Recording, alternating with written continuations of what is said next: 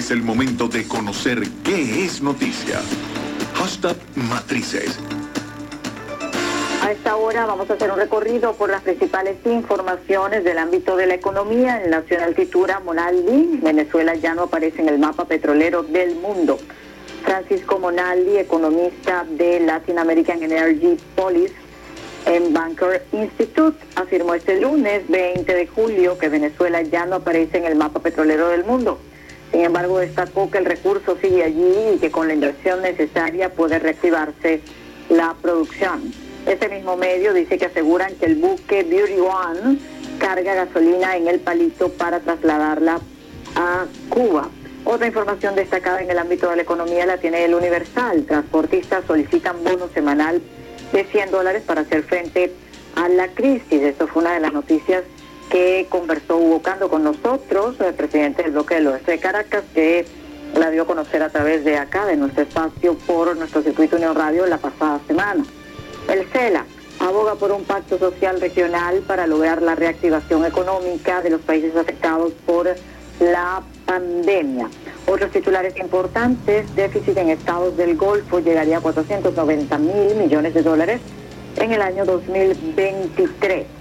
Reuters destaca entre las principales noticias económicas, acciones europeas cierran con alza por expectativas en vacuna y fondo de rescate. Nueva York entra en nueva fase de reapertura mientras COVID se propaga en el resto de los Estados Unidos. Inflación interanual de México se había acelerado en la primera mitad del mes de julio.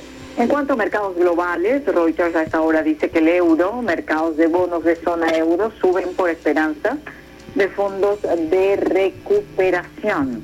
Otra información importante para ellos, monedas y bolsas suben ante expectativa de más medidas y estímulos ante la pandemia. Banca y Negocios dice que la cesta alimentaria nacional de ocho productos básicos se acerca a los 5 millones de bolívares. Por otra parte, los nuevos gigantes del mercado, los fondos indizados. En el último medio ciclo, los mercados financieros han sido testigos de un aumento progresivo de la delegación de la gestión de los activos, especialmente en la última década. Esta delegación de activos se ha visto marcada por un incremento de la gestión pasiva y es por ello que se hace oportuno analizar lo referente a los fondos indizados recientemente catalogados como los nuevos gigantes. También este mismo medio destaca en el ámbito de la economía que muestran las cifras de la banca al cierre del primer semestre del 2020.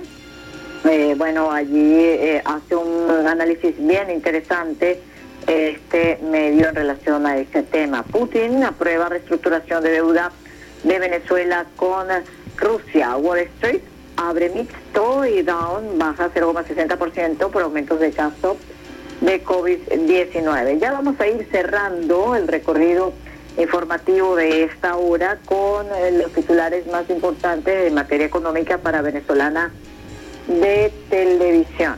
Destaca este medio del Estado como noticia económica relevante para ellos Mercal despacha 48 toneladas de alimentos para el plan de atención a familias priorizadas en el estado Miranda.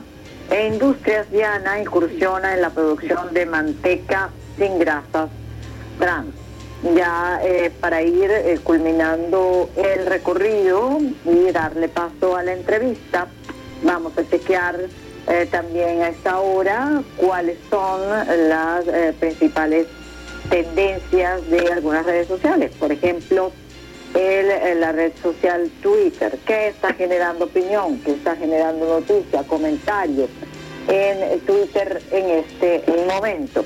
Les comento, hashtag Semana Radical por la Salud, hashtag 20 de julio, hashtag Todos Somos BTV, Jesús Berandinelli, Yaracuy, hashtag Feliz Lunes, Walter Martínez, Locha, Edwin Rojas, Balón de Oro, FIFA, Nicky Minaj, Oxford, Lewandowski, Venezolana de Televisión, Élite, Pancho Villa, Lorde, Liberen al Bilder y Tomasi.